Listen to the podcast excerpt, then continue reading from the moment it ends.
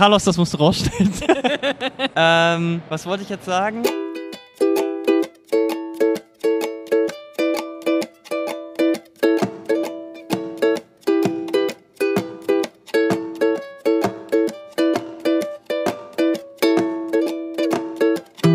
Hallo und herzlich willkommen bei Yay Comics. Lara war in Leeds beim Thought Bubble Festival und hat dort mit allerlei tollen Comic Peoples geredet. In dieser Folge hört ihr all diese kurzen Gespräche hintereinander.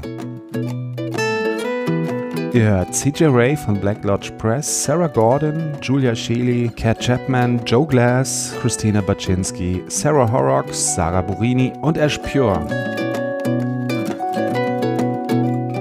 Die meisten Gespräche sind auf Englisch, aber das vorletzte mit Sarah Burini, so ab Minute 40, ist auf Deutsch.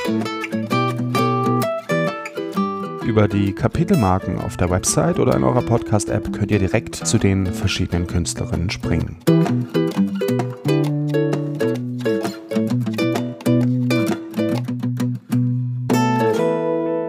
Hi, uh, my name's CJ, CJ Ray, and um, I uh, run Black Lodge Press. Uh, so you do comics. What kind of comics do you do? Um, I kind of do all sorts. Like, um, I mean, the the, pub, the the comics that we publish are all by queer artists, um, and so that like that includes myself. Um, I've kind of done all sorts. You know, like sexy comics, sad comics. Um, comics um, about all sorts, weird sci-fi, kind of a mixed bag. Um, all the stuff we do is risograph printed, so it's very like um, kind of with the colors in mind as well. So we kind of have to restrict ourselves in, in what we can do. So we kind of come up with different ways of of printing it, I guess. Uh, yeah, so kind of all sorts, really. Yeah, yeah. I see uh, you have some stickers and pins that um, say "fuck macho bullshit" and "queer anti-fascist publishing." Is that part of your um, of your comics as well? Like, is there a political edge to it? Yeah, absolutely. Yeah, um, yeah. I mean, it's I don't know. It's it's kind of like um, kind of central to like my life. um, yeah, as like a queer anti-fascist, I just want to put that into the work that I produce, I guess, um, and kind of make it make it overt as well. Like I'm kind of done with subtlety. Um, I'm kind of yeah. I'm just yeah. You know, fuck fascism. Yeah. Nowadays, you have you, Yeah, you can't yeah. be subtle anymore. Yeah, you have to be like no direct. fence sitting. It's just like yeah, kind of uh, yeah. Be be who you are and like make it make it known. Uh, and the name Black Lodge Press, I guess, uh, Twin Peaks. yeah, I'm a, twi- I'm a Twin Peaks David Lynch fan. We had like a Twin Peaks coloring in book. That was one of the first things we did. It's kind of sold out now, unfortunately. But um, but yeah, I yeah, I'm a massive massive Twin Peaks fan. Yeah. So am I. oh, cool. so um, and how, is that your your, your first first bubble uh, um, or? No, this is oh god, I think it's like my fourth or fifth. Um, so I'm local. I work in Leeds. I live in York. I used to work um, a, a while ago for a comic shop, which is kind of um, called Traveling Man, which is kind of centered around um, Thought Bubble. Um, so I used to work here, and then now I come as just a, as a kind of exhibitor and selling stuff. Um, but yeah, I really like coming. It's really nice. It's always a like a highlight of the year to come. What's special about Thought Bubble compared to other comics events? Um, I think it's just it's just like a mixed bag. So like, I don't know, you get everything from like hand printed zines to like, you know, like the big name people, um, and it's that kind of variety I think, which is really nice. And there's like definitely loads of like queer comic book artists um, and like publishers and stuff now, which is really class to see. Um, it's just like a real big mixed bag, which I think is nice. So like, you know, there's there's a bunch that I'm not interested in, but there's loads of stuff that I walk past and I'm like, oh, I've never seen this before, and it's it's kind of interesting to see it. Yeah. Did you have time to walk around and see something? Can you recommend someone else?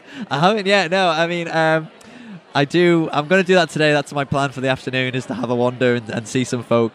Um, there's a. I mean, I think maybe Christina has already been mentioned, but yeah, Christina's one of my faves. Um, and um, yeah, she's got a new book out, which is really awesome. So I definitely recommend checking out her stuff. Yeah. So what's in, uh, in store for you now? What's your future plans? Any where can people find you? Maybe on the internet. Um, Do you have any big new scenes planned, or what's what's what's up? Um, I've got. I've just got a full time job, so I'm kind of like trying to balance everything at the moment. Um, You can, yeah, you can check us out on Black Lodge Press uh, on Instagram. We don't have Twitter because I find it annoying, uh, but we've got a website as well, just blacklodgepress.com.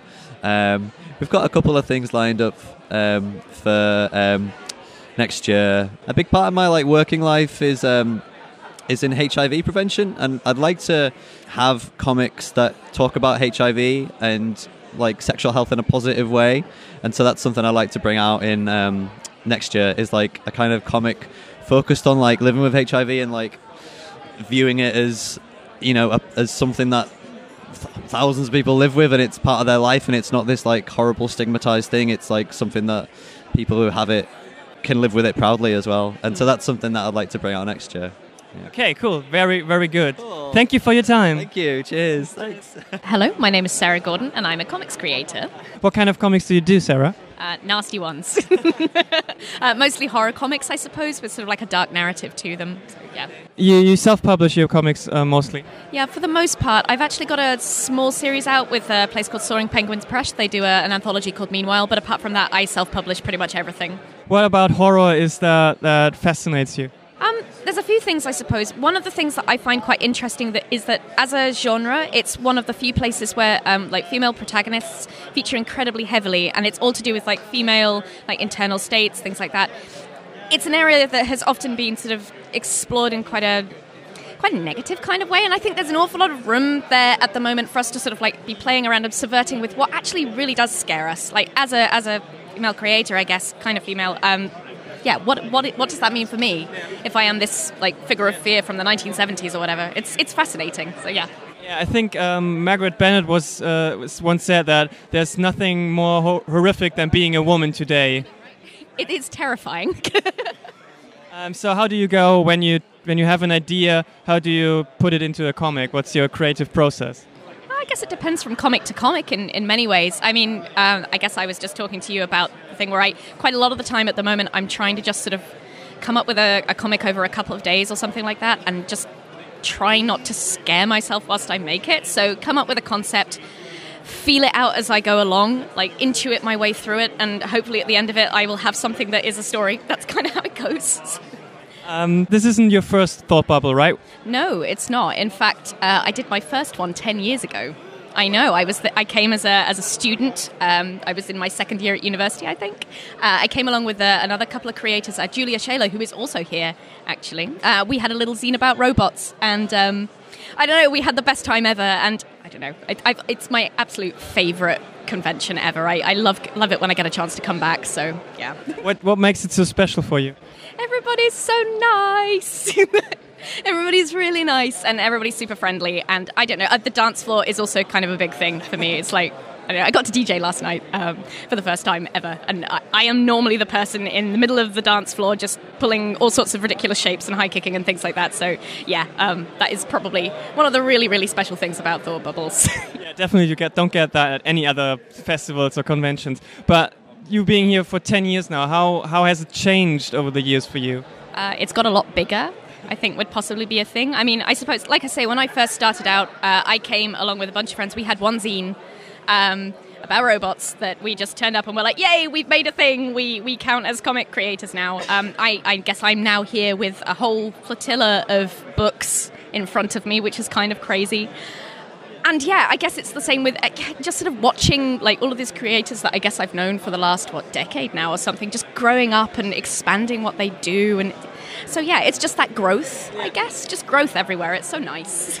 Yeah, you've got now a whole table, big prints, like I guess like almost ten books and stuff. So not not uh, close. I think one, two, three, four, four, six, seven, almost. Almost one more. Yeah, I mean you sold out one, so Oh yeah, no, Oh my god, I have ten books. Yay! yay.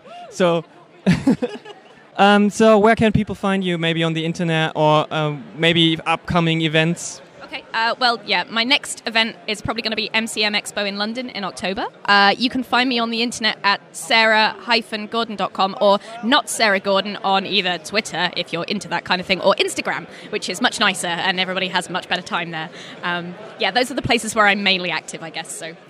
Thank you for your time. Enjoy the rest of the festival. thank you so much for. Yeah. yeah, that was really fun.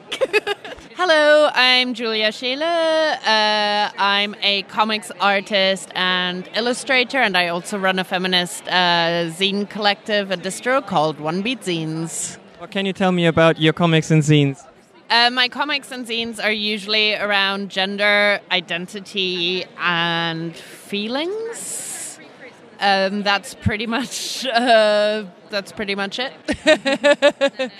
um, I really like drawing like powerful women. That's also a thing that I really like doing. Uh, the kind of work that like we commission with One Beat Zines um, because we, uh, we we publish other people's zines are also like around um, uh, women and like non-binary stories. What made you start the zine collective? Um, when I uh, started doing this, um, I always got a lot of questions um, about how to get into zines and how to start doing them. And so I decided that what I really wanted to do is to help people make their zines, um, especially people who are kind of new on the scene and weren't really sure. You know, um, people who couldn't necessarily afford like to come all the way to Leeds and like spend all the money on a table on the weekend. You know, things like that. So we we wanted to publish work by artists we really really loved and also help help distribute it and get it out there. Great. Um, so you have been to Thought Bubble for quite some time now, I think. How how has it changed over the years? Uh, so this is actually uh, my 10 year Thought Bubble anniversary. it changed a lot over the years. Um, obviously, um, when I was doing it in 2008, it was just the one day, it was a lot smaller. Um, now it's grown into this huge, beautiful thing. But the one thing that's always stayed the same is just the really good atmosphere and um, I think every time I go away just feeling really like energetic and refreshed and happy about comics, which is great. It's kind of fueled me for the rest of the year to keep going, you know. um, yeah, so lots of big changes, but I think somehow it has like retained the heart from the beginning, which is why it's still my favorite festival.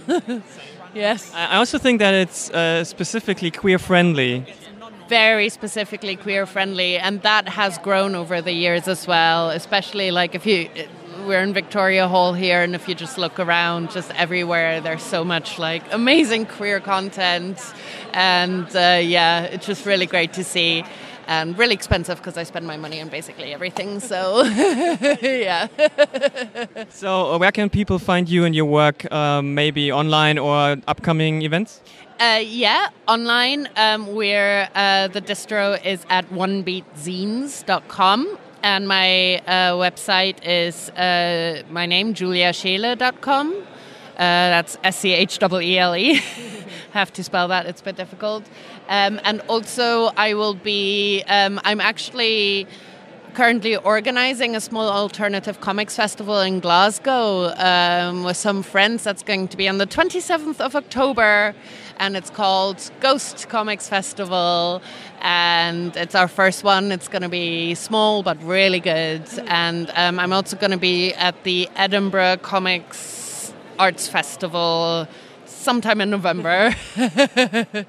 yes. Great. Thanks for your time. Thank you, thank you. My name's Kat, Katriona Chapman, um, and I'm a comic creator, and I also work for Avery Hill Publishing. So I do a bit of publishing and a bit of creating my own comics. And you just released your first book? Yep, that's right. It's my first proper book. yeah, a long one as well. It's like a hardback book, and it's 240 something pages. So up until that, I've only done little zines and short things, 24 page zines. So this is my first big, big book. Exciting. Yeah. Um, what's the book about? It's a travel log. Um, it's about. It's based on a trip I did around Mexico and Central America when I was 24, quite a while ago.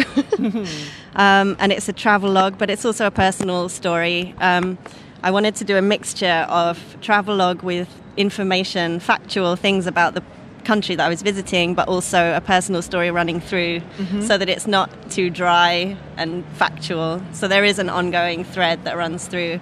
Um, the, I travelled with an ex-partner who was an alcoholic, so it's the story of the relationship, and it's starting to fall apart as we go through the journey. So that gives it a kind of human side to the story. So it's not just we went to these places and this is what they look like. There's more going on Yeah. un- underneath. Sounds like a pretty intense uh, uh, story then, if you like combine those things, like a foreign country you've, I guess, never been before, and then this personal story going on. How long did you work on the book then? Uh, quite a few years. Um, I wasn't working on it full time ever, so it's hard to know exactly how long it took me. But I have two part time jobs, and I also I've been making my zine, which is an ongoing project. So I haven't worked full time on the book, but at least three years overall. Wow, that's a long time. But I, I love that you still keep on doing your zines. What are your scenes usually about? Um, they're also autobiographical, usually short stories, um, mostly little short stories from my life, but also really random things, like just anything that I find interesting. Or there's a story about the International Space Station. There's stories about, you know, there's things about animals, just nature, which I love. But it's mostly stories from my experience. Putting your personal experience into some creative work is, is uh, great, but sometimes a bit terrifying. Um, how how did you like um, decide to do it in the comics form? Yeah, it is a bit strange. Um, and it felt more strange to begin with, but once I got used to it, it's kind of okay. Working on this book because it dealt with a, a past relationship. At first, it was very odd to start drawing. yeah. Okay. but then I start I got quite detached from the personal stuff and I started to view it as a character. I was just a character in the story. And whatever was going to be good for the story, I was happy to just draw it. So after a while it seemed very normal to just put everything down. Okay. Yeah. Yeah. Um, so we here at Thought Bubble, and um, I guess that was is not your first Thought, Thought Bubble festival. No, it's not. I've probably been to about 5 or 6 in the past, but not I didn't come last year, so I haven't been every year. But But you've, I think, then you've noticed how it changed. Like not only the change of location, but in general. How how did how do you feel about that? Um, I, I think it's just a great festival. It, it always has been. It's probably got bigger each year, but I think it's. I don't think that's harmed it at all. I mean, it can be very overwhelming when you try and see everything that's here, but it's still it's a wonderful one to take part in. Um, I've never come just as a visitor, so I'm not sure what that's like. you probably know more than me. Um, but yeah, it's when you have a table, it's hard to go around and experience the festival. Um, but yeah, it's people come from all over to take part, so it's always there's an interesting mix of creators here. What do you think? Why is Thought Bubble maybe better in the way com- compared to other festivals in maintaining that feeling that it's not, I don't know, selling out or something? Yeah, I know what you mean. Um, it's hard to say.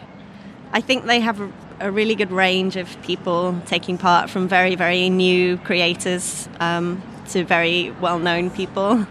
I often don't know the big name mm. people because I don't really read the mainstream comics. Mm-hmm. So there'll be people signing, and I have no idea who that is.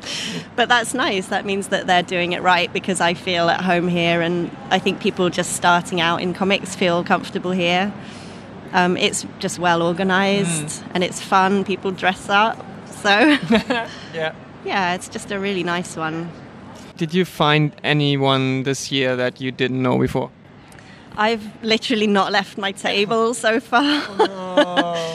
but uh, there was one uh, illustrator from the Netherlands who I wanted to meet, and she came to my table. So I've yeah, I achieved that. Yeah. and when I get a chance, hopefully later, I'll go around and meet some more people. But yeah, so far it's been very busy. Which is good. yes. People keep buying your books. Yeah, yeah, it's been really good. Um, so, what kind of comics do you like? If you don't know the big names, what kind of comics do you read? Um, I like I like the sort of comics that I make. I like I like autobiography and memoir type stories. I like I like stories that are quite small scale and personal, and they're set in the real world.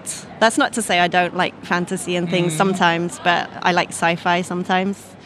But I just like comics that are set in the real world and they're just about everyday life and it's like having a little look into somebody's life. Those are the ones I read the most. Okay. Where can people find you online or maybe at upcoming events? Oh, yeah. Um, I've got a website which is just my name, um, katrionachapman.com, and it's spelled K A T R I O N A. Chapman is C H A P M A N. And I'm on social media, either Katriona Chapman or Cat Chapman. I go with Cat because it's easier. um, so, yeah, I'm on the internet. Uh, I don't have any other events booked yet. This was my first one after finishing the graphic novel, so I'm just getting back into Okay. doing these things. But next year I should be at some more. Cool. So yeah, thanks for your time and hopefully you enjoy the rest of the festival. Thank you very much. I'm uh, Joe Glass. I'm the writer and creator of The Pride, uh, which is a comic series about a team of all LGBTQ superheroes. Uh, we've got one complete volume under our belt already and got a new issue out for the next volume already. Um, and yeah, well, that's what I do um, and why I'm here at Thought Bubble. Can you talk uh, a little bit, bit about, more about the Pride comics? So uh, basically, it's all about adding a bit more diversity and representation um, in a medium which maybe was a bit lacking in that sort of respect, but also just telling more positive, brighter, fun superhero stories which aren't like grim dark all the time, um, and which were queer stories which didn't always end in tragedy, you know, and just trying to be like a bit brighter for everyone. Um, tried to give everyone a little, little chance to see themselves in the spotlight a little bit, and not just like as subtext or uh, as an an, anal- an analogy or metaphor, um, to actually be text within the book and you know explicitly and openly um, their queer, authentic selves. But also in a way which is quite accessible to people, whether they are part of a community or not, to people pretty much any age. Um, it's you know something which is not gratuitous or graphic. It's just your sort of it's basically the same sort of content level of Justice League and Avengers, or the Gay Avengers, if you will. The Gay Avengers, that's great. So um, you have uh, a, a big set of characters and, and stuff. So um, what's what's happening to in, in the first trade roughly? So the first story arc uh, involves uh, Fab Man um, deciding that he's kind of sick of um, queer superheroes being seen as a bit of a joke and being treated as um, somehow lesser than their heterosexual counterparts. So he decides to create a superhero team of all LGBTQ heroes. Um, in doing so, he gathers a group of awesome superheroes to really represent the community, and they come up with um, sort of pushback from other superhero teams, from the media at large, um, until they ultimately actually wind up being the only superhero team in the world which can possibly save the world from a threat. So yeah, it's kind of your typical superhero action adventure introduction kind of story, um, but just adding that sort of open, authentic representation element to it. Walking around Thought Bubble, uh, I had the feeling that it's a bit more queer friendly than maybe other convention I've been to. Do you have the same um, impression? Yeah, yeah, I always have with Thought Bubble. Um, in terms of uh, the organisers themselves, the content which you see around Thought Bubble is a lot of really um, representative and diverse content around um, on all kinds, not just superheroes, like any kind of comic book, but you can find really awesome um, representative content. Um, and certainly in terms of welcoming, it always has been a very welcoming space um, for people who are part of the LGBTQ spectrum or not. Um, so yeah, Thought Bubble was probably one of the nicest cons in the UK for that. Yeah. Um, I think you have been to Thought Bubble for quite some years now. How has it like developed or changed for you? What did you? How did you see that? Uh, it just seems to keep on getting bigger and bigger and better over time, and um, that's awesome to see. To see more new people every year, as well as regulars who are like here year in year out to check everything out. Um, but also, yeah, the amount of uh, queer content has been increasing over years as people realise this is a really accessible um, and really open and safe show to be part of and to see that kind of stuff. So I think like with each year, it just feels like there's just more and more out there for everyone.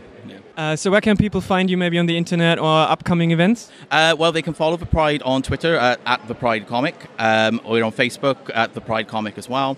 And uh, you can find an online store where you can actually purchase the books and they can ship anywhere in the world at www.thepride.bigcartel.com. Uh, the comics are also available on Comixology and Amazon if you're after digital copies. Thank you so much for your time. No worries. Thank you so much. Uh, I'm Kristyna Baczynski. I'm a UK comics creator and freelance illustrator, and yeah, I'm from Leeds. Woo! so you just um, published your or got your first book published. What's it about? Um, yeah, so my first book is my first graphic novel is um, Retrograde Orbit. Uh, it's by Avery Hill Publishing, um, and it's the story of a young girl who becomes a young woman, um, and she is part of a family that are from a certain side of the solar system. It's a science fiction story, um, and uh, they were displaced to another planet because of an event on that uh, their original home. And the story is about her negotiating whether she belongs on the home that she's been born on with her mother, or whether to um, explore the kind of lure that she has for the place that she knows her family are originally from. So it's kind of loosely based on my experiences being a second generation immigrant because my family are Ukrainian and settled in England um, after the Second World War. So uh, it's kind of got some of those themes, but it's more of a science fiction metaphor for that. So it's got um, broader themes as well, kind of rolled in. Why did you choose uh, the genre of science fiction and not base it totally in reality? Mm, in part, selfishly, because I really like sci- fi I love drawing aliens, I love inventing worlds, uh, I love the freedom that it gives you to make an interesting backdrop to accentuate a story.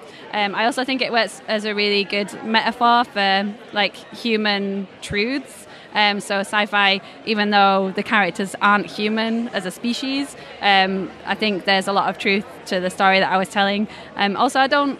I've drawn myself a lot of times. I don't. I didn't want to draw myself. It isn't really my story. So there's an element of autobi- autobio in there, but um, I also didn't want it to be completely my story. So there's bits of truth. I also wanted to make the story really interesting and fun and rich and sumptuous, and um, so it's kind of got a lot more added to it, which you can do with a kind of genre piece like sci-fi and fantasy and all that stuff. Um, can, I think you can kind of hang a lot more on it to accentuate the the narrative that is kind of because it's quite a simple story um, set in a quite a fantastical settings to kind of heighten that. I think. You've done uh, quite a lot of comics before, but um, that's your first big graphic novel book. How was that different to all your uh, zines and smaller comics? Mm. Well, I'd put it off for a long time because I was really scared of working on a graphic novel. I, I, like didn't know if my process would scale up from like 24, 28, 32 pages, um, and actually like it wouldn't just dilute my original comics and they'd be like twice as long and half as good kind of thing. So um, i was quite worried about it. Um, i spent a lot longer writing um, and rewriting and interrogating the story. Um, i really enjoyed working with my editor so um, i don't think i would have been as confident or um, felt as capable taking risks um, if I hadn't have worked with a publisher on the graphic novel. So the fact that I was part of a team really helped kind of paper over those changes and those worries that I had from transitioning from self-publishing to kind of working on the graphic novel and a longer piece. Um, so I really took advantage of using my editor, um, who had been a fan of my work previously of, of, my shorter comics, which is why I chose the publisher I did. So it felt like a really good match. Um, so I, I, took advantage of them and just used them as a sounding board as much as I could, um, which was really enjoyable. So um, and that helped keep it rolling and keep it going. And if I ever wasn't sure about something, I always had a team of people to bounce ideas off and say, is this coming across? Or what do you reckon to this? How about this idea or this idea? And just get opinions, which sitting alone working on a zine, like it's quite quick and it's there's the stakes are a lot lower. So um, I wouldn't have interrogated the ideas that much, but uh, I definitely did a lot more of that this time around, and also had those people to work with, which was really great. So that I've that's probably been the biggest change, kind of transitioning. Well, that's exactly what publishers should do, right? Help you. um, so you've been to Thought Bubble a couple of times, right? Yeah, a lot of times. Yeah. uh, what's so special about this event? Um, well, I'm really nostalgic with Thought Bubble because I'm originally from Leeds, so it's my hometown show. So I get to sleep in my own bed, which is amazing. Uh, I also get to restock between Saturday and Sunday. But aside from all that, like um, like logistical stuff, um, it was the first ever show that I ever did. Um, so this is my tenth Thought Bubble, um, which is really wild. Um, so where when I kind of graduated, I had some weird little zines and little things um, made, and Thought Bubble was the first time I ever shared them publicly, like at a show. Um, and I keep coming back because it's kind of grown. I felt very nurtured when I was very fragile and small. uh, totally.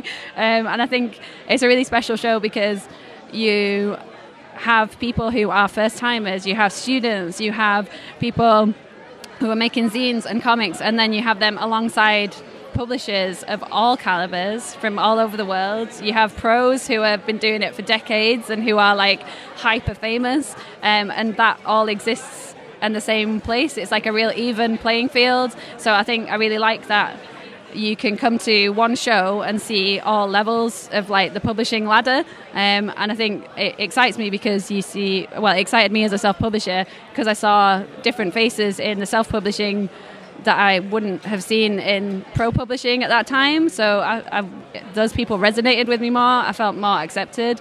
Um, so that was really exciting to kind of find my group within comics at this festival. So I think wherever you are and whatever kind of comics you want to make, there's a bit of it at Thought Bubble, and it's kind of treated the same, which I really liked. Yeah. Okay, cool. Not to keep you any longer, uh, final question. What's next for you? Where can people find you? What are your creative future plans? Um, well, I'm in talks with another publisher about a another book, which is kind of we're just starting to talk about it. So maybe I think that would be 2020 that I'd be making another comic with them, which is really exciting. Uh, but I won't jinx it. Touch wood. Touch wood. Um, and uh, I've got a children's book coming out next year, which I've also finished work on, which is about um, self-publishing, teaching children how to self-publish and make zines which is really cool. Yeah, um, so that'll be coming out spring next year, 2019. Um, but yeah, that's all the publicity is about to start on that um, in the next few months. Um, and then yeah, online you can find me um, on Instagram and Twitter at K Baczynski, which is K B A C Z Y N S K I. If you can spell it, you can be my friend. Um, and you can find my shop on Etsy on my website, which is www.kristyna, so K R I S T Y N A dot co dot uk. And that's me. Thank you. No problem. Thank you so much. so I'm here with Sarah Horrocks, um, comics creator and comics critic. Hello, Sarah. Who are you? I'm I'm Sarah Horrocks. I make uh, I make comics. I also am a comics critic. Um, the comics I the most recent comic I've made is a comic called Goro, which is uh, it's gonna be an eight part. Uh, I've got seven of them done. Uh, it's like a melodrama soap opera thing. Um, kind of based like uh, telenovelas or like 80s things like Dynasty and Dallas but most of my stuff besides that has been horror. Um, I tend to be, I like to do uh, sort of genre stuff and a very uh, sort of personal, but um, uh, a way like like my influences are more people like uh, I want to make things like Bergman, Tarkovsky, Fassbinder, people like that. When you start a new comic, where do you get the initial idea from? Um, it kind of it kind of forms over time because uh, like even while I'm working finished finished Goro now, I'm still I'm in the planning for my next book. So like over the course of the year, I've been thinking about like how that book's going to go, and I've been trying different things in my head to like, does this work with the story? Should the story be like that? Should the story be like this? And then I'll uh, I'll watch like movies or read books that like get me in the emotional state that I want, think the book is appropriate. Um, and that that tends to be my process. It just kind of builds over time. Okay. What was the movie uh, when you did Goro? Uh, Goro, it was, uh, well, a lot of Almodovar. Uh-huh. Um, and then uh, Dynasty, the TV series. Um, there's a Spanish telenovela called uh, La Usurpadora. Uh-huh. Um, that was really big. Yeah, those kind of melodramas. I probably watched some Sirk as well and some of Fassbinder's melodrama stuff. Okay. Uh, so when you start doing a comic, you um, first have the story written down and then you add the art, or do you sometimes else uh, just like sketch around and say, "Hey, I should do a comic about that"? Uh, I start with the script. Well, I have I have like the images sort of in my head, and then I sort of like build the story. But I always make sure that I have the script first, and so that way, because I because um, I have a part time job that I go to, so I have to really structure my time, and uh, I so it's important for me to have a script that I can just wake up to every day and I can see this is what I need to draw, and it makes it very efficient for my time, and I can get into the mode right away. I'm, I, am not someone who's very good at just sitting in front of a blank piece of paper and drawing a story out. I need to like think about it from all the different angles first and think about all the possibilities and maybe like try drawing some different styles to see which fit and then I can start the comic. Why did you do comics to begin with? Why not write a novel or do something else? Um, well, when I was a kid, I thought that what I wanted to do was write like the next great American novel. But in high school, uh, I read, I mean, I, I, grew up reading comics, but I didn't, um, I really appreciate them until I read Alan Moore's The Watchmen, Alan Moore and Dave Gibbons' uh, Watchmen comic. And uh, that really opened my mind to how complex comics could be and like the sort of layers that you could do with the, uh, the images and text and stuff like that. And that's when I started uh, wanting to, I wanted to initially just write comics. Um, but then I couldn't get anyone to draw my scripts for free, and I was too poor to pay someone. So uh, I, taught, I taught myself to draw.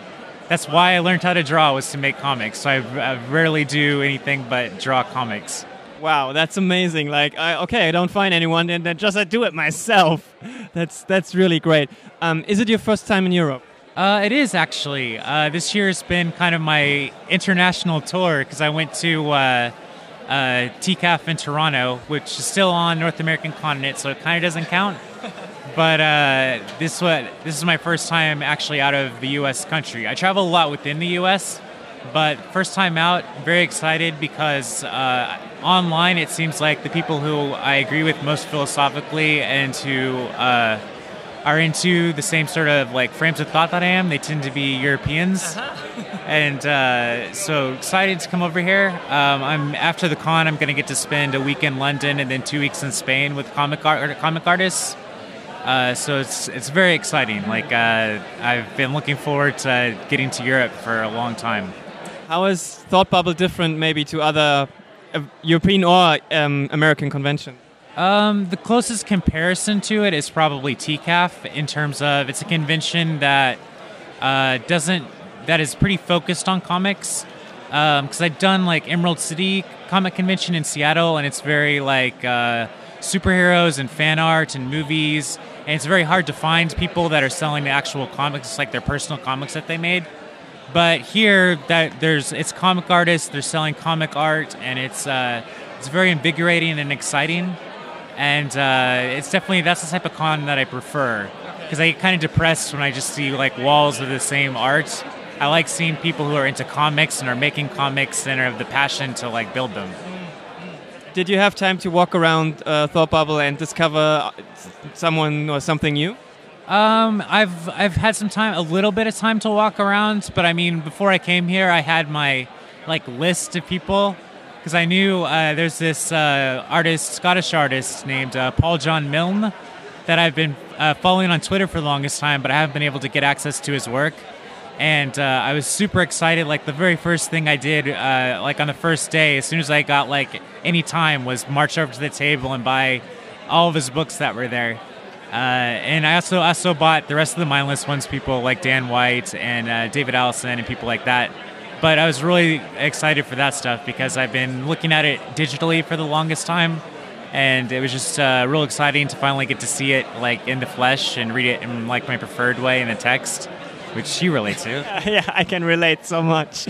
So, um, where can people find you online and what's next after you come back maybe to the States? New projects? Online, uh, I'm under at Mercurial Blonde on almost everything like Instagram, Patreon, Twitter. Um, and if you go to my Twitter, that'll give you a link to like my web my web page, which I think is uh, sarahhorrocks.squarespace.com. Uh, what was the second question? I think it was the one I wanted to answer more. New project. Oh, new project. Yes. Uh, so for next year, um, I have one issue left of Goro to do, which is going to be double sized and like 50 pages. Um, after that, I'm working. I'm doing a short little uh, werewolf comic with this artist Ian McEwan. That um, I mostly that we kind of have co-written, co-created, and then we're co-drawing. So it'll be kind of strange. Uh, then like January, I'm going to start working on um, my mech comic. I'm very ex- I've been I've been hyping this up for about a year now because I've been I've just been trying to get better and better at drawing mechs and I've been trying out all these ideas for this story for like a year. Uh, in watching all the Gundams, all the mobile, all the mech things, because I want. I, I'm really interested in like that dynamic of uh, the sort of. Um, there's a romanticism to it that's uh, that I like, and I'm interested as well as far as trying to bring like horror to it and like theme, the themes that I deal with in my work into that framework. So. uh, I'm very excited about that. Uh, should start that uh, January. It's unlike anything I've tried before, so I'm also really nervous. But uh, every every every t- every comic I've done has been unlike anything I've tried. So what else? What else is new, right? Yeah, yeah. And the stuff you've done so far is so great. So I'm pretty sure the Mac comic will be great too. Thank you for your time and enjoy the rest of the convention. Thank you so much. Ich sitze jetzt hier mit der wunderbaren, einzigartigen Sarah Vorini. Hallo Sarah. Hallo Lara. Wir sind beide hier in der größten Einkaufshalle, die Leeds so zu bieten hat, im Trinity und ähm, sind beide zufällig bei diesem Thought Bubble Festival. Warum bist du denn überhaupt hier? Warum gerade hier in Leeds beim Thought Bubble? Oh Gott, so viele Gründe. Hauptsächlich Inspiration, Motivation. Transpiration lasse ich mal weg, weil dazu ist es ein bisschen zu kalt. Naja, in den, in den Zelten ist es ja doch manchmal ein bisschen muffig. Ja, das stimmt. Also es geht, aber dafür hat man sehr, sehr viel äh, freshes Artwork. Oh, das ähm, ja, uns alle so ein bisschen äh, ja, äh, bei Laune hält. Ja, hauptsächlich bin ich deswegen hier, weil die Messe trifft so ziemlich meinen Geschmack, was Comics betrifft. Also ist nicht ganz Mainstream, ist ähm, nicht ganz so in die sehr, sehr kunstige Ecke, so irgendwie so dazwischen. Es gibt viele äh, neue Sachen zu entdecken. Ähm, und es gibt aber auch so, wenn man halt möchte, Leute, von denen man irgendwie schon öfters was gehört hat. Also die stellen hier auch aus und also trifft eigentlich irgendwie so voll meinen Geschmack und ich bin immer, wenn ich zurückkomme, voll inspiriert. Gehst du auch zu irgendwie was von dem Rahmenprogramm gerne oder bist du eher wirklich wegen der AusstellerInnen hier? Nee, tatsächlich ist das auch mal was, wo ich ein Rahmenprogramm ähm, wirklich wahrnehmen kann, weil sonst bin ich ja bei Comicmessen eher hinterm Tisch und so ein bisschen mit dieser äh, Fußfessel da äh, befestigt und kann nicht weg. Und das ist so ein bisschen das einzige Festival, wo ich sagen kann, yeah, ich gucke mir mal ein bisschen was vom Rahmenprogramm an. Und die Stadt Leeds selber, hast du von der auch schon was gesehen? Wie ist die so oder findest du dann wirklich nur das Festival an sich interessant und der Rest ist eigentlich egal? Also doch schon. Ähm, natürlich viel kann ich mir nicht angucken, weil dazu ist die Zeit ein bisschen zu knapp. Aber ich bin jetzt so das dritte Mal hier, glaube ich. Und ähm, ich finde die Stadt wirklich ganz hübsch. Und ich finde es auch total toll, dass sie jetzt äh, mitten im Stadtzentrum dieses Festival veranstalten, weil dadurch sieht man auch davon ein bisschen mehr. Und die Stadt sieht mehr von dem Festival. Das heißt, du bist, bist jetzt nicht zum ersten Mal hier. Du bist schon, äh, bist schon, wie oft warst du jetzt schon hier? Ich glaube dreimal und das erste Mal habe ich mir einen Tisch geteilt, ähm, auch mit den Zwerchfells. Äh, das war aber echt überhaupt nicht so sinnvoll, wenn man hier als, ähm, ja, sagen wir mal, unbekannter, hier unbekannter Künstler einen Tisch hat und es ist super stressig, dann den ganzen Comic-Quatsch einfach von Deutschland hier anzuschleppen. Äh, da bin ich dann lieber als Besucher hier und genieße auch einfach mal die Veranstaltung. Hast du denn jetzt schon so ein, zwei Sachen erlebt oder gesehen oder Leute, wo du sagen würdest, das sollten, sollte man auf jeden Fall mal sich angucken im Internet oder so oder versuchen, die, die Comics von den Personen zu sehen? Ja, schon, wobei ich heute halt erstmal so äh, mir so einen Gesamteindruck verschafft habe. Ähm, ich war aber auf dem Panel von Karen Berger. Das ist jetzt natürlich überhaupt kein undergroundiger Tipp für, naja, eine, eine Redakteurin, die irgendwie seit den 90ern äh, Comics herausgibt. Ähm, aber sie hat trotzdem halt jetzt ihre eigene Comic-Line bei Dark Horse, Burger Books.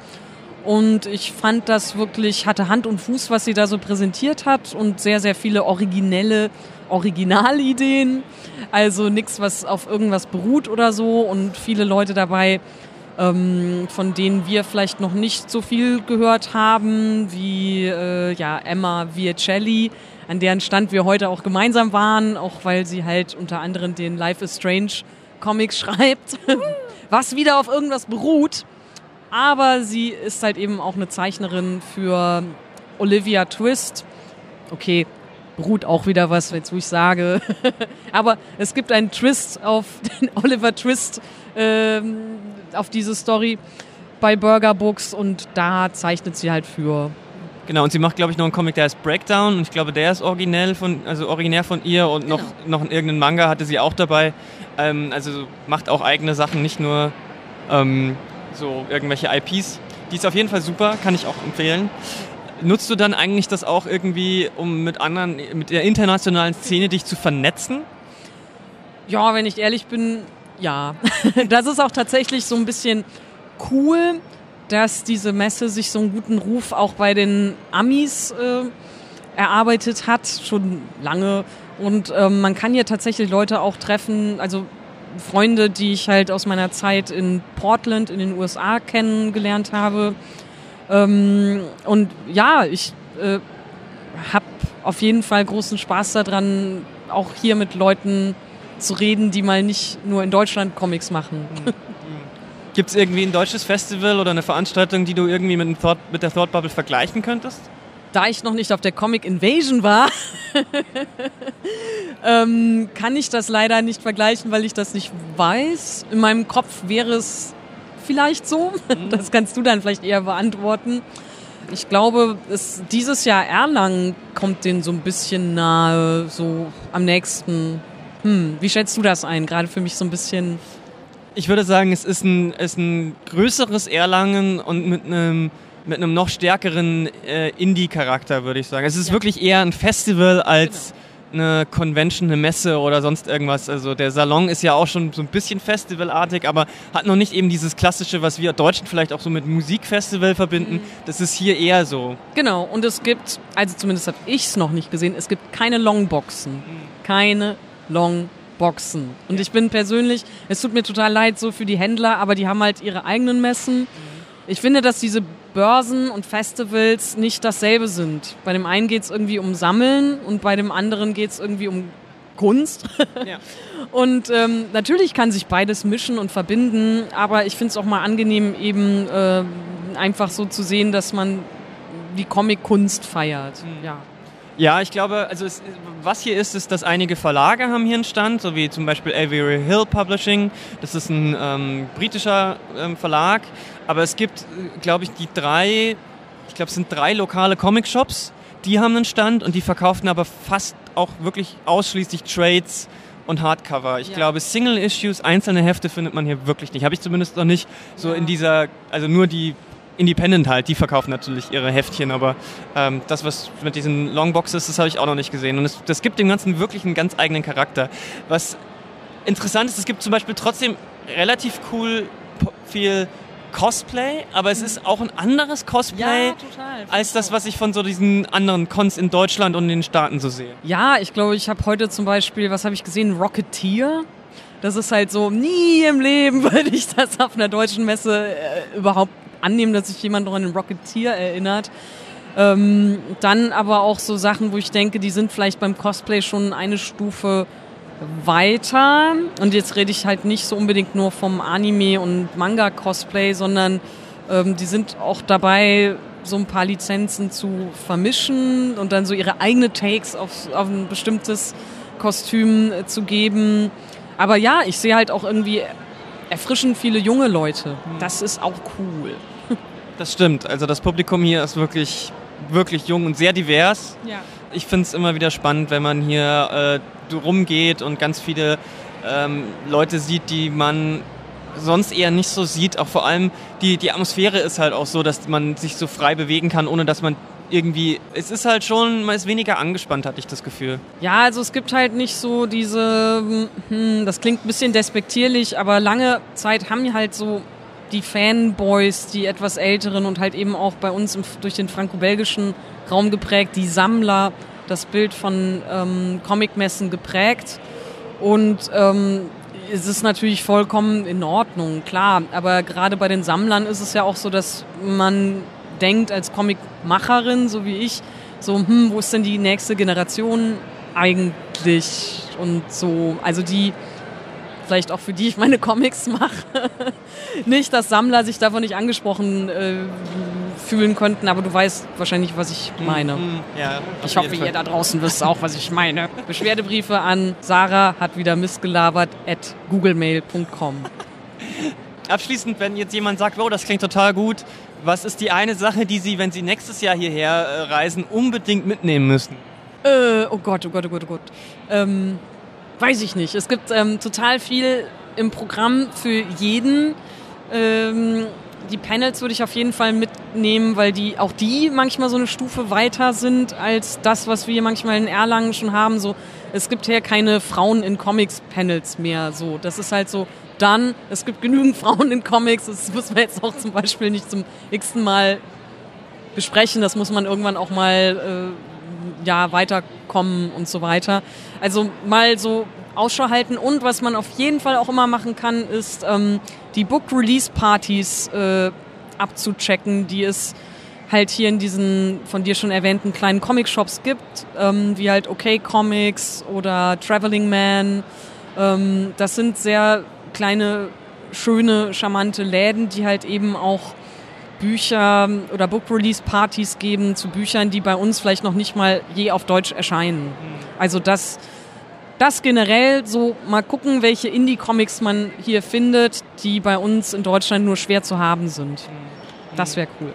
Ja, die sind meistens so ein, zwei Tage vor der tatsächlichen Convention sind die dann da. Deswegen lohnt sich es durchaus auch mal einen Tag vorher anzureisen. Das stimmt auf jeden Fall. Genau, und so ein paar waren während des Festivals schon auch, aber natürlich passieren genug aufregende Sachen äh, und naja, vielleicht will man ja auch lieber zu einer, zu der Midcon-Party, die ähm, ja immer traditionellerweise am Samstag stattfindet. Oder die ganzen Comiczeichner, Professionals sind auch oft im Radisson Blue Hotel in der Lounge und saufen sich die Hucke voll und äh, tun so, als wären sie professionell. Nein, äh, man kann sich auch professionell die Hucke voll saufen. Ja, äh, Sarah äh, labert wieder Trash at googlemail.com Dings. Ach, zufälligerweise habe ich mich jetzt auch noch bei der Mailadresse vertan. Wie unglücklich. Das heißt, du gehst jetzt auch dahin und haust dir professionell die Hucke voll. Vielen Dank, dass du äh, kurz in unserem Podcast vorbeigeschaut hast. Viel Spaß dir noch. Dankeschön. I'm standing here with uh, James, aka Ash Pure. I've got a little bit of ash pure left. It's look, it's slightly flaking and uh, and crumbling, you know, but there's a little ash pure left on my on my fingertips. nail paint and stuff. Uh, we're just in the queue for our flight, and we just thought we recap our weekend a bit. So, you had a table. How was Thought Bubble for you? Thought Bubble was a lot of fun. I had a lot of fun. Let's say that. If you want to read into that and the uh, financial implications, then that's your business. Did you um, discover anyone new or anyone you wanted to see again? Um, that was the thing. The trouble with having a table is that uh, that I found last time I didn't get the chance to go and see as many people, and I was considering this time not having a table so I could see people. But what I decided to do was have a table and then leave it and go and see people. And I saw some wonderful stuff. I saw a new um, publishing company called Liminal Eleven, who are producing books for oh, what's the way to put it that doesn't sound shit? Uh, If I say mindfulness and meditation, then you will immediately go ah, ah, ah, and turn off, perhaps, or you will go yeah, yeah, yeah, that's great. Um, if you did turn off, well, don't, because they've got books by Tillie Walden and other great creators just producing some very lovely, produced, beautiful books concerned with making people better, making the world better, which I think is a good thing to do. I saw the new the launch of um, Apollo from Self Made Hero by the very talented uh, Matt and Chris, formerly of Dead Canary Comics, or still of Dead Canary Comics, but this is their first book for Self Made Hero, and it's the story of the uh, Apollo moon trip and that's a wonderful thing. And the other, so many, so much good stuff, so many good creators. Avery Hill had a launch of uh, two books that you'll have to help me with the names of. Um, you uh, you bought the the copy. Yeah. Um, very very beautiful. I think Avery Hill for me are the the kind of best, truly independent publishers coming out of the UK today. And what makes you come back to Thought Bubble to begin with? What do you mean? Why, why do I drag these like heavy boxes of paper? Yeah, I mean, like as a as a as a person who has a table, or even as a just a visitor. Why? What, what's the appeal of Thought Bubble for you to come back? The appeal of Thought Bubble is that it is a genuine festival of of comics culture, and it's just about comics. And you will find people who love comics on every side of the table, and I think every year it seems to get a little bit better, a little bit bigger, and there's a bit more kind of culture involved. And I think to as a kind of antidote to the um, Comic Con, Hmm.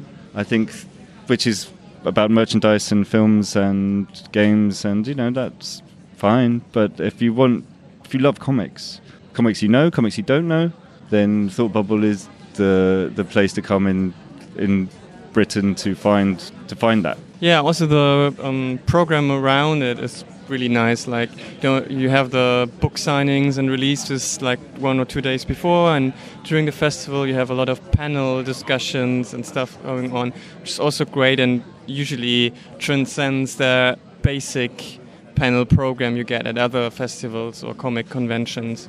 Um, going one step further and like talking about stuff that's pushing the medium a bit more. And I didn't get the chance to see any panels. I'd like to know what your what your highlights were. Um, actually, the first panel I saw was um, a panel called "The Best Thing I've Read All Year," where Ah, yes, by Gosh Comics. by it? Gosh Comics, Gosh Comics. Yeah. The best comic shop, certainly in London, possibly in the UK, possibly in the world. and they had Zainab Akhtar from uh, Shortbox Publishing. They had um, Sloane Leong, who is an up and coming queer comic creator. Um, they had a guy called Zachary and another guy I don't remember the name. And uh, they had Sarah Horrocks, a comics creator and comics critic from the States. And they all just pitched their, or like told about their favorite comic, why it's their favorite comic, and why should everyone read it. And it Mm. was very entertaining and funny. It was all very different stuff. Um, one recommended a manga, one recommended like a web comic, one recommended a, a proper big book, other smaller ones. So the variety was really cool. It was a good way to start the festival because most of these books were available at the festival. Nice. Hmm.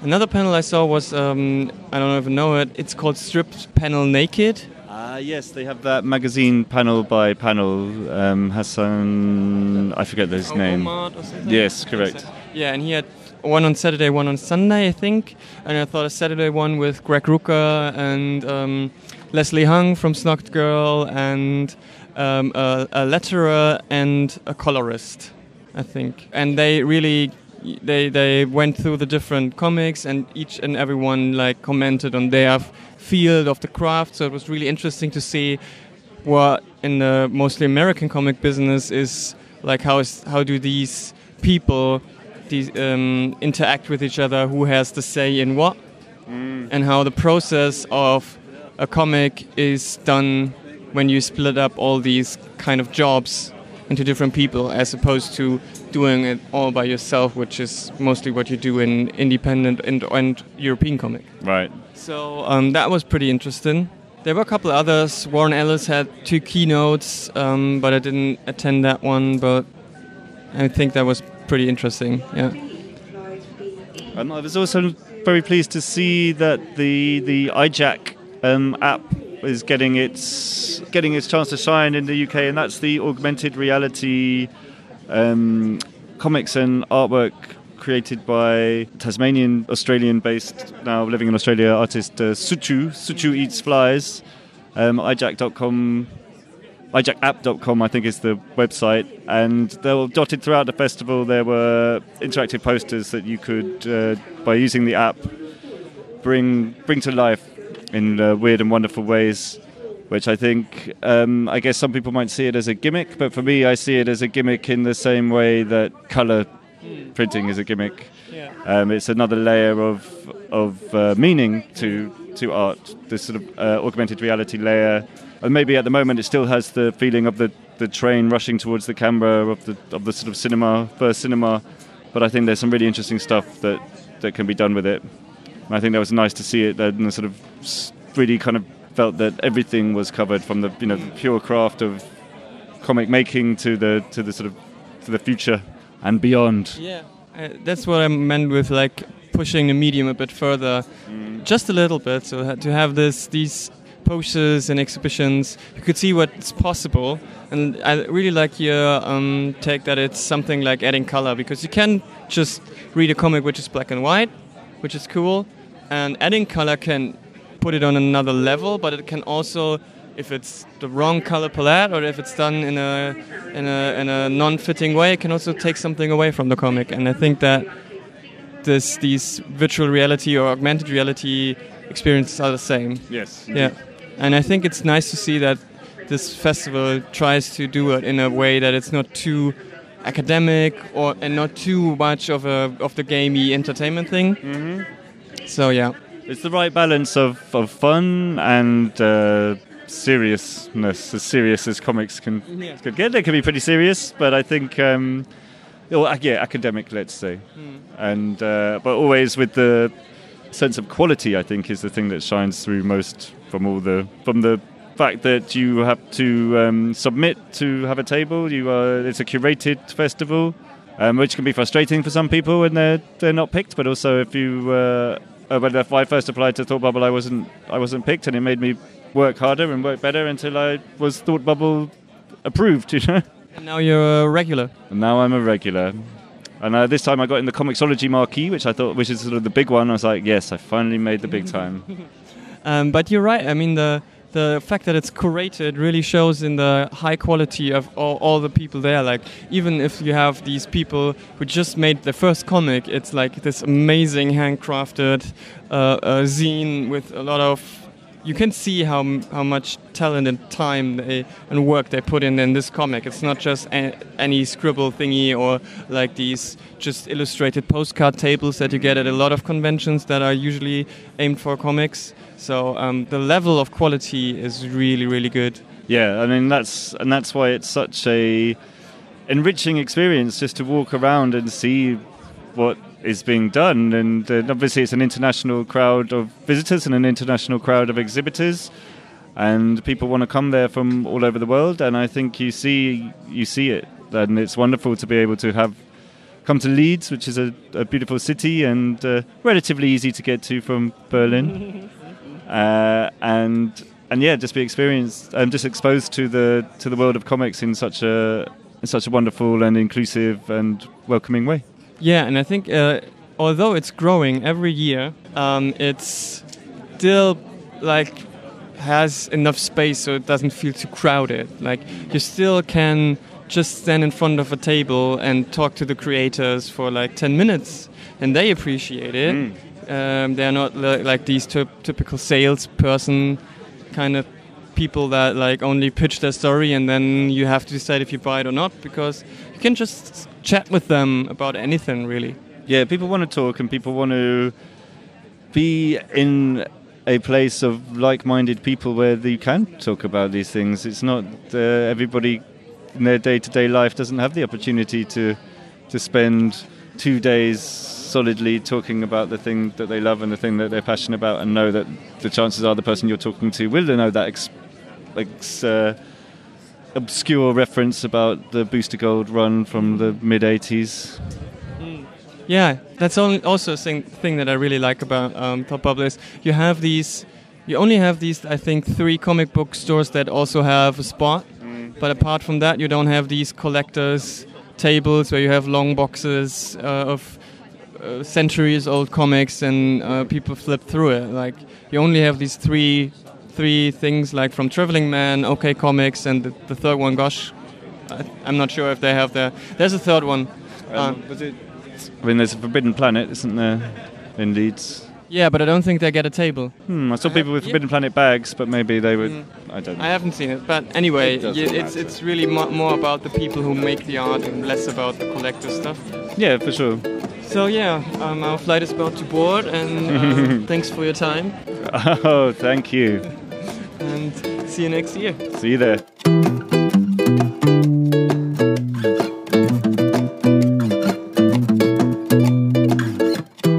Links zu allen Künstlerinnen findet ihr auf der Website yaycomics.de slash 59. Wenn euch diese Sendung gefallen hat, empfehlt sie weiter.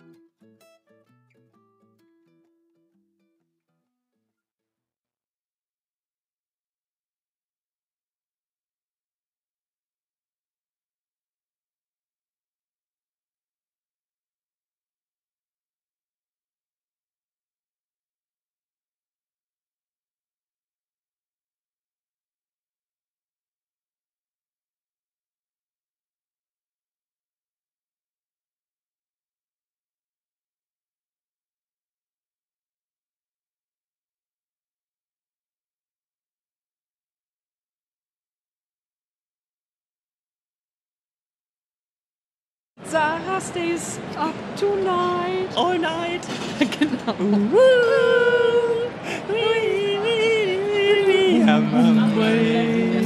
Jetzt, äh, ein Podcastgerät so.